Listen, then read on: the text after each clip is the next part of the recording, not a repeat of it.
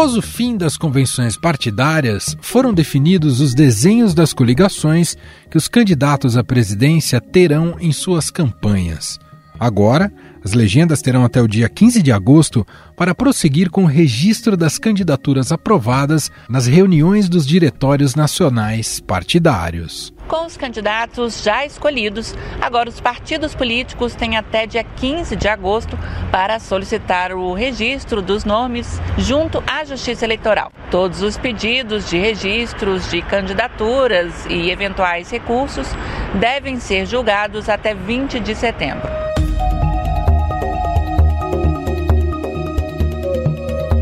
O ex-presidente Lula, candidato pelo PT, foi o que conseguiu reunir o maior número de partidos em torno do seu nome. Ao todo serão 10 legendas: PT, PSB, Solidariedade, PSOL, Rede, Avante, Agir, PROS, PCdoB e PV. Eu nunca imaginei, aos meus 76 anos de idade, que nós iríamos ver um presidente da República cometer a idiotice de chamar os embaixadores de quase 70 países para fazer o pior papel que um presidente da República pode fazer, que é mentir para os embaixadores de que no Brasil a democracia corre risco por conta das urnas eletrônicas.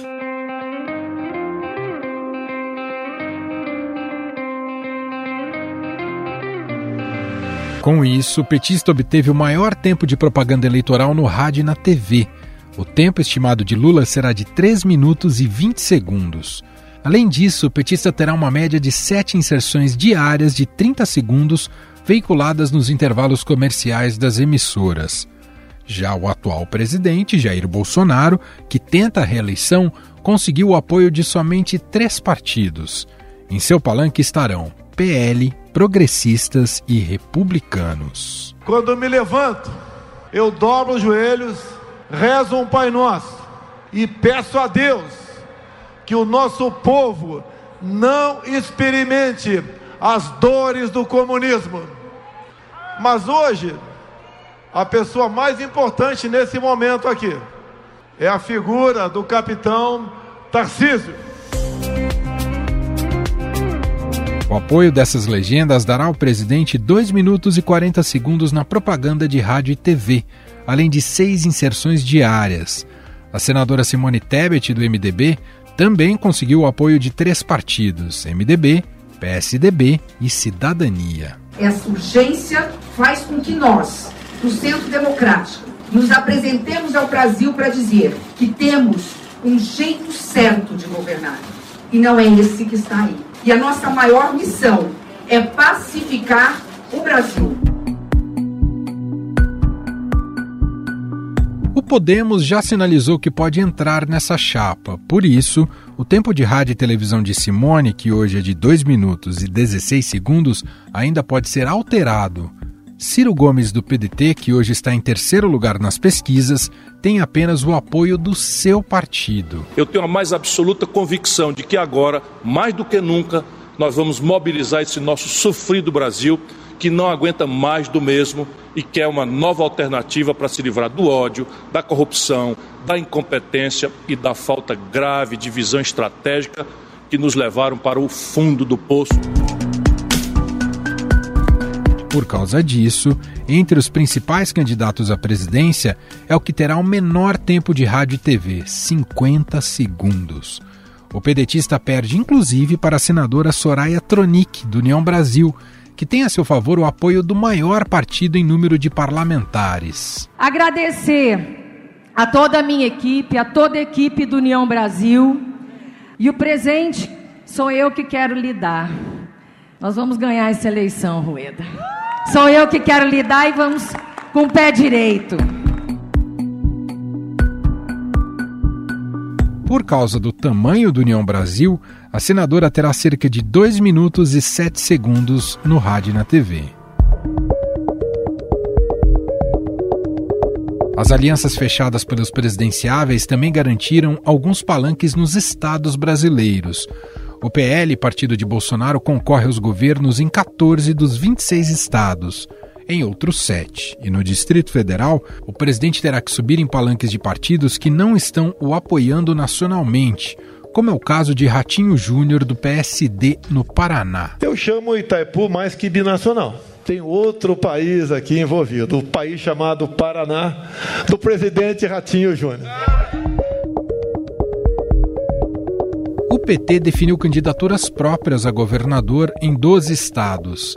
Em quatro estados, o PT apoiará candidatos de partidos fora da sua aliança formal, todos eles do MDB, como é o caso de Helder Barbalho no Pará. O PT está construindo uma aliança com outros partidos políticos no Pará, de que vai apoiar o governador Helder para a sua reeleição. O que eu acho correto, porque o Helder foi um grande parceiro quando eu era presidente, e eu acho que o PT está correto de fazer essa aliança e construir aliança com outros partidos também. Ciro Gomes e Simone Tebet correm por fora com poucos apoios nos estados. O PDT terá candidato próprio a governador em nove unidades da federação, com nomes competitivos no Ceará, no Rio de Janeiro, no Maranhão e no Distrito Federal. E aí, meu companheiro Roberto, meu querido companheiro e amigo Domingos Filho, a tarefa de vocês é muito grave muito séria.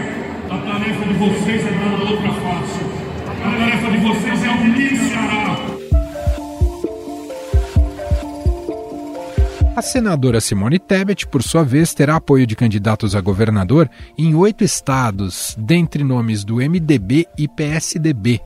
O problema é que cinco candidatos a governador pelo partido já disseram que estão ou com Lula ou com Bolsonaro.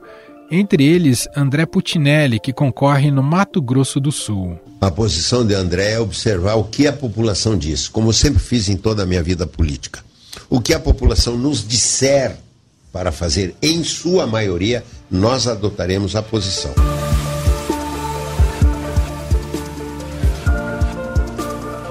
A propaganda eleitoral gratuita na TV e no rádio para o primeiro turno começa no dia 26 de agosto. As inserções seguem até o dia 29 de setembro.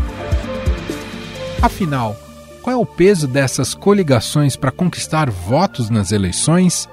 O eleitor leva em consideração essas alianças? Sobre o assunto, vamos conversar agora com o cientista político e coordenador do blog e podcast legislativo, Humberto Dantas. Olá, Dantas, seja bem-vindo, tudo bem? Obrigado, obrigado, Emanuel. Sempre uma alegria muito grande estar com você e com seus ouvintes. Vamos lá. Vou começar aqui, Dantas, por aquele que conseguiu reunir o maior número de partidos e também lidera as pesquisas, o ex-presidente Lula, contando com o próprio PT, são 10 partidos na sua coligação, enfim, terá o maior tempo de televisão.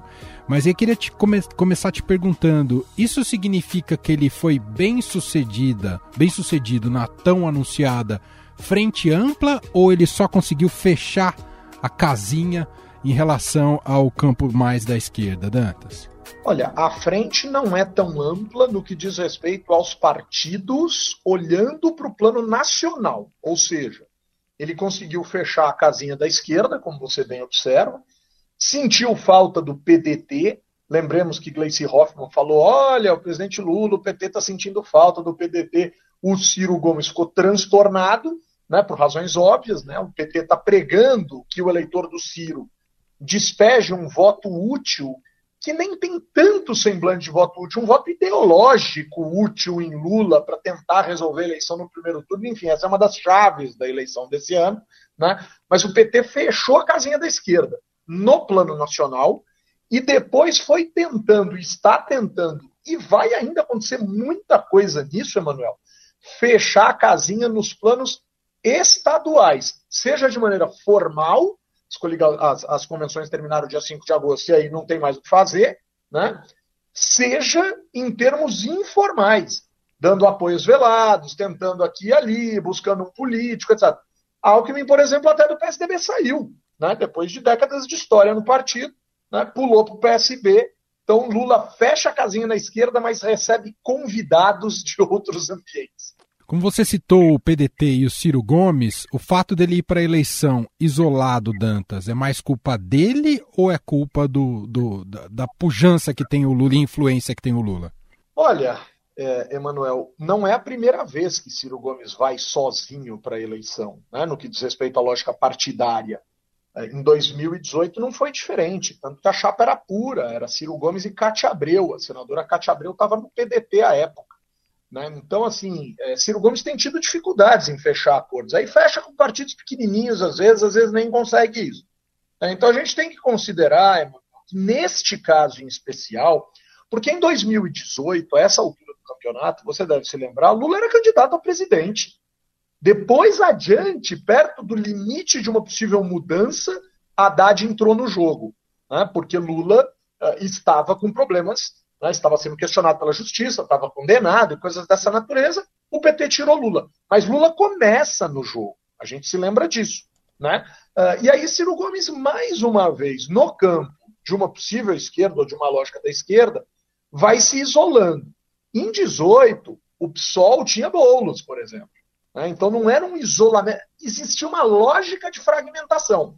Na hora que aparentemente consegue juntar, o PT, inclusive, consegue formatar uma federação, não traz o PSB como era imaginado, mas traz o PV e traz o PCdoB. Na hora que a esquerda aparentemente se une em torno de uma candidatura muito forte, muito significativa em termos eleitorais, Ciro Gomes e o PDT batem o pé e não ficam. A questão é saber se o eleitorado de Ciro Gomes ficará com ele ou se o eleitorado de Ciro Gomes migrará para Lula, como a gente tem visto em vários anos, em várias eleições, eleitores de semblantes ideológicos semelhantes a quem está na frente, despejando voto nesses indivíduos. Vamos falar agora sobre o presidente Jair Bolsonaro. Ele vai para as eleições, né, evidentemente além do PL, com PP e republicanos, né, uma união muito ali do centrão, né, que está associado a, ao Bolsonaro. E me chama a atenção Dantas, porque um dos impactos né, ao formar as alianças partidárias, isso tem impacto no tempo que você tem de televisão à sua disposição durante a campanha eleitoral, de TV e rádio. Uh, e me chama a atenção o fato do Bolsonaro estar tá preocupado com o tempo que ele conseguiu de televisão, que é inferior ao seu principal adversário, o ex-presidente Lula. Faço esse comentário porque em 2018 ele dispunha de praticamente nada de rádio e TV e conseguiu se eleger. Eu sei que 2018 é muito sui generis e a ciência política está até hoje se debruçando sobre essas eleições. Mas não soa paradoxal que agora um Bolsonaro preocupado com menos tempo do que Lula operando na política tradicional, Dantas? Na verdade, tudo soa paradoxal, né, Manuel? A gente tem que pensar numa série de lógicas paradoxais olhando para Bolsonaro. Bolsonaro é aquele que disse que não queria governar os partidos. Bolsonaro é aquele que e, e governou sem partido durante um tempo. Bolsonaro é aquele que disse que o centrão era a excrescência da política brasileira. Né? Uh, Lembre-se da musiquinha do general Augusto Heleno: se gritar pega centrão, não sobra um, meu irmão, ou se gritar pega ladrão, não sobra ninguém no centrão, enfim, era alguma coisa assim. Então, assim, uh, dois paradoxos já de cara. O terceiro paradoxo, o tempo de televisão e o tamanho do partido. Ele se elegeu pelo nanico PSL, só que com um discurso absolutamente encaixado para aquele tempo. E aí vem alguma coisa, Manuel, que a gente nunca vai saber o quanto impactou de fato. Mas, dia 6 de setembro, Bolsonaro sofre um atentado com uma semana de horário eleitoral gratuito, com toda a força dos seus adversários voltados contra ele para tentar derrubá-lo, e as pessoas dizendo: ah, agora a gente vai descobrir se de fato o horário eleitoral gratuito pesa ou não pesa para decidir uma eleição. E muita gente sai daquela eleição de 2018 dizendo: tá vendo, não pesa mais. Eu não diria uma bobagem dessa. Eu não estou dizendo que seja a coisa mais importante do mundo, mas eu também não diria que não pesa. E por que, que eu estou dizendo isso? Porque, um, o atentado fez com que todas as campanhas fossem refeitas e perdessem a lógica da tentativa de desarrumar o candidato. Dois, a mídia serviu a Bolsonaro de maneira absolutamente espontânea e voluntária por uma razão óbvia, a notícia estava hospitalizada entre a vida e a morte.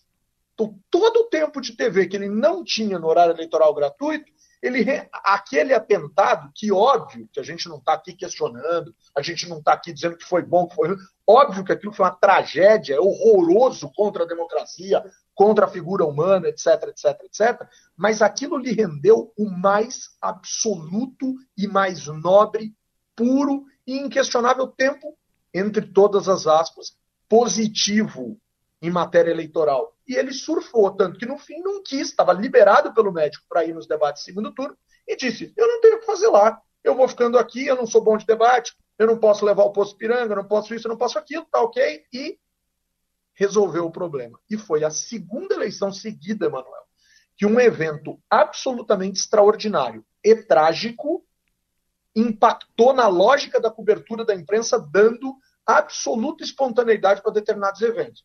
O falecimento num trágico acidente aéreo de Eduardo Campos em 2014, né, que fez Marina Silva, que tinha potencial eleitoral, se alavancar de maneira significativa naquele instante, já tinha acontecido isso em 2013, né, depois ela não, não conseguiu montar o partido dela e foi ser vice de Eduardo Campos, mas ela se alavancou de maneira expressiva, e aí eu fico pensando, né, Manuel, se Ciro Gomes não tivesse saído do PSB em 2014, quem teria sido candidato a presidente da República? Mas talvez Ciro vá precisar reencarnar algumas vezes para ser presidente do Brasil. E a gente tem a figura de Jair Bolsonaro em 2018. Quer dizer, é muito interessante observar e, obviamente, a gente espera que esse ano seja um ano mais normal, ou seja, que não ocorra nenhum fenômeno dessa natureza para impactar tragicamente a política brasileira como esses dois que eu citei agora. E aí, na sua visão, qual é a chave, visto que em 2018, você citou muito bem esse fato extraordinário, mas em 2018 ele era, era o outsider, né? Ele podia só dizer que quer acabar com tudo isso daí.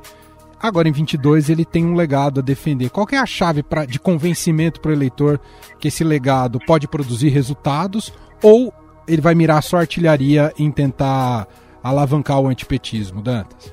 Emanuel, ele pode tentar mirar o antipetismo, mas hoje o antibolsonarismo é maior que o antipetismo. Qualquer esmiuçamento das pesquisas de intenção de voto mostram isso. Eu gosto de usar um que talvez seja bem pouco convencional, mas que é muito interessante.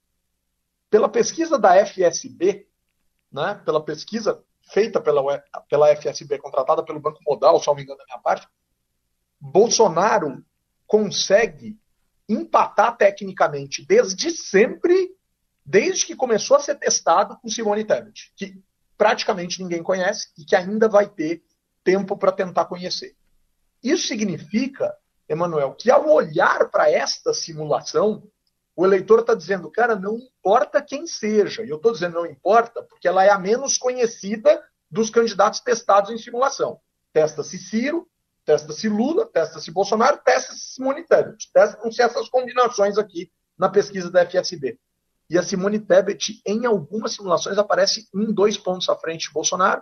E agora, na mais recente, que saiu essa madrugada, ele tem três ou quatro pontos na frente dela, portanto, os dois estão empatados na margem de erro. Quer dizer, Bolsonaro precisa urgentemente reverter algo que é o antibolsonarismo. Quer dizer, o maior adversário hoje do presidente da República é ele mesmo. E aí, dois indicadores mostram que ele terá muita dificuldade de fazer isso em tão pouco tempo, irmão. Né? Quer dizer, será que ele vai conseguir mostrar tantas coisas boas, falar tantas coisas positivas que seu governo fez, né?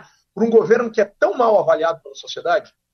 Hoje, Emanuel, se a gente pegar as médias móveis de seis pesquisas, enfim, o que a gente encontra em matéria de avaliação de governo é um governo que, sim, reduziu a quantidade de ruim e péssimo nas últimas semanas, da casa dos 50 pontos para a média mais recente, que está em 45, aí vai dizer, puxa vida, olha lá, Cinco pontos em tão pouco tempo. Então, por efeitos gigantescos, por esforços imensos feitos em políticas públicas, reduziu cinco pontos.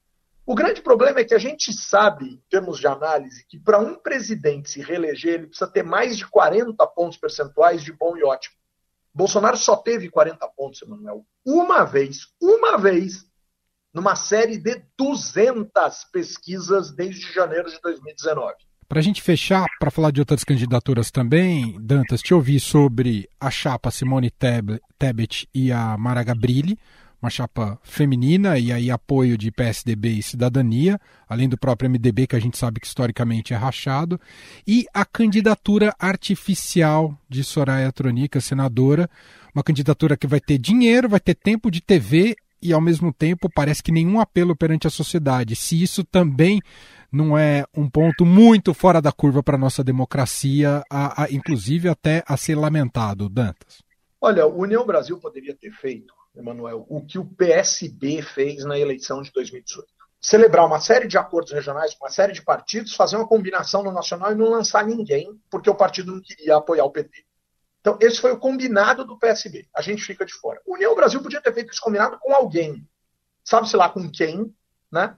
E aí, o detalhe é, não, não fez, mas tirou seu principal nome e colocou um nome, com todo o respeito, que não goza de conhecimento da sociedade.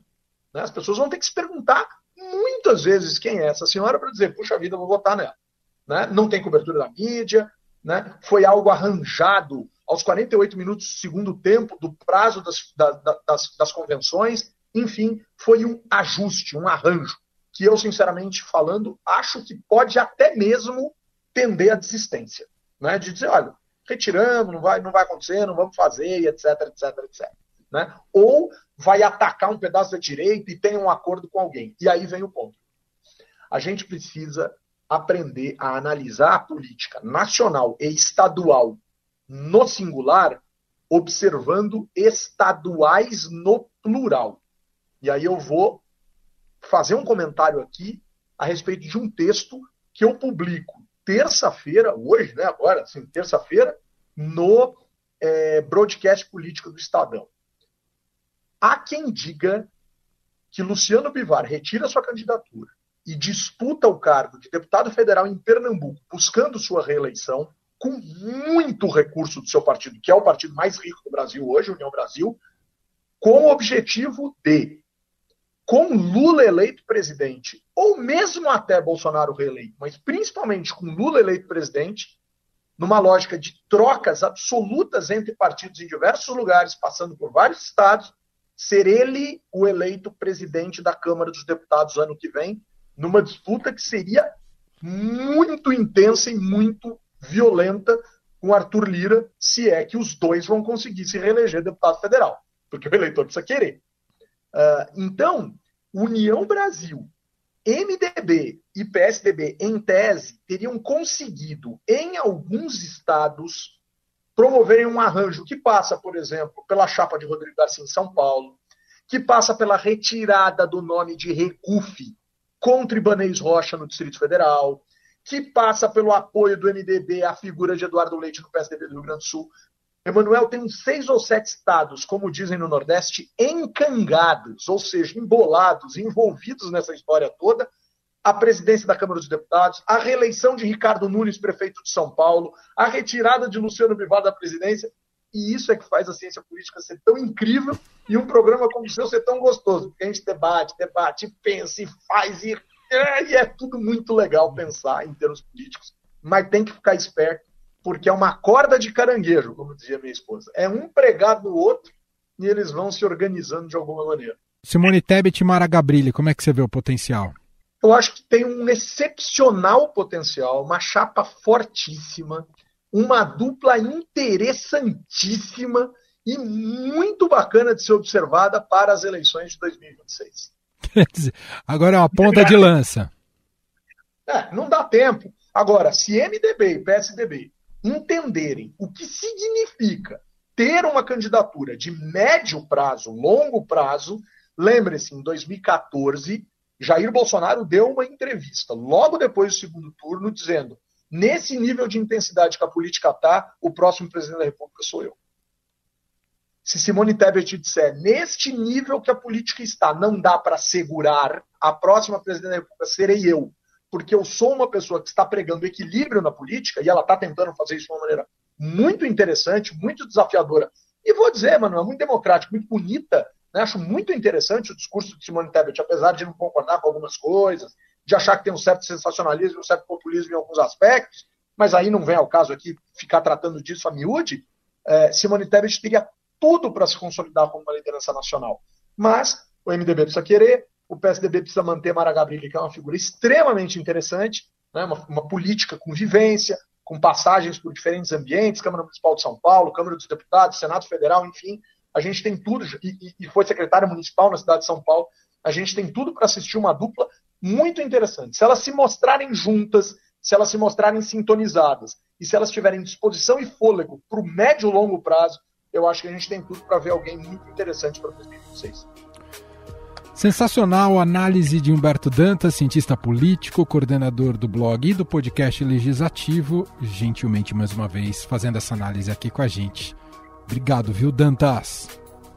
Eu que agradeço. A gentileza é sua de me dar um espaço tão gostoso para a gente falar de política de uma maneira tão interessante. Obrigado. Forte abraço para você e para os ouvintes.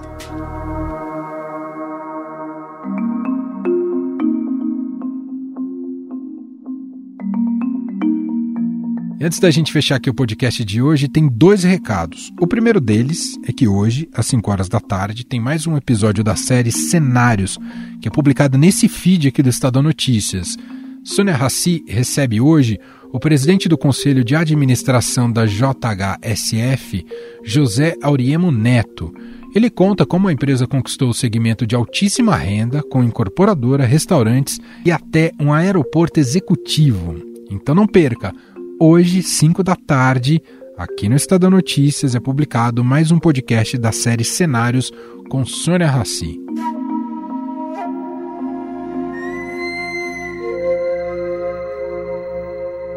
E o nosso segundo convite, antes da gente encerrar aqui o podcast, vem com a repórter do Estadão Renata Cafardo, sobre um especial que une educação e meio ambiente no seio da Amazônia, numa investigação jornalística feita por ela diretamente lá. E a Renata vai contar um pouco mais pra gente.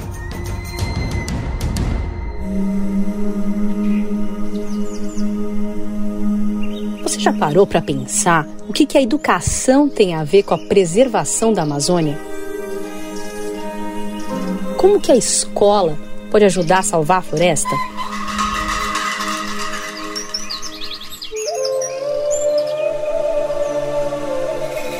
Também nunca tinha pensado, nunca tinha me dado conta que debaixo e no meio de tantas árvores tem mais de 7 milhões de crianças e adolescentes que, se receberem uma educação de qualidade, vão ser cruciais para manter a floresta em pé. Mas o que é educação de qualidade na Amazônia? Quem chegar primeiro aqui é o vencedor, o campeão, tá bom? Quando eu contar até três, vocês vão. O Ipe, Mucuiquia, Mussapirica, Aui. Vamos lá. Isso. Vamos. A nossa existência está relacionada à possibilidade de que as crianças, adolescentes e jovens da Amazônia possam aprender mais e melhor. Isso significa uma aprendizagem significativa não é o que a gente quer ensinar, é o que eles precisam aprender. Eu queria entender melhor o que isso significava. Então, eu viajei para cidades do Amazonas e do Pará para conhecer escolas, conversar com homens, mulheres e crianças e tentar descobrir o que dá para fazer quando se fala em educação para sustentabilidade, quando se fala em educação de qualidade na Amazônia. Vamos juntos que eu vou te mostrar. Eu sou Renata Cafardo, repórter especial do Estadão, e este é o podcast Educação na Floresta, que você pode ouvir aqui no Estadão Notícias na sexta-feira, o primeiro episódio, e o segundo no domingo. Espero vocês. Estadão Notícias. E este foi o Estadão Notícias de hoje, terça-feira, 9 de agosto de 2022. A apresentação foi minha, Emanuel Bonfim. Na produção, edição e roteiro, Gustavo Lopes, Jefferson Perleberg e Gabriela Forte. A montagem é de Moacir Biasi. Escreva pra gente no e-mail podcast@estadão.com. Um abraço para você e até mais.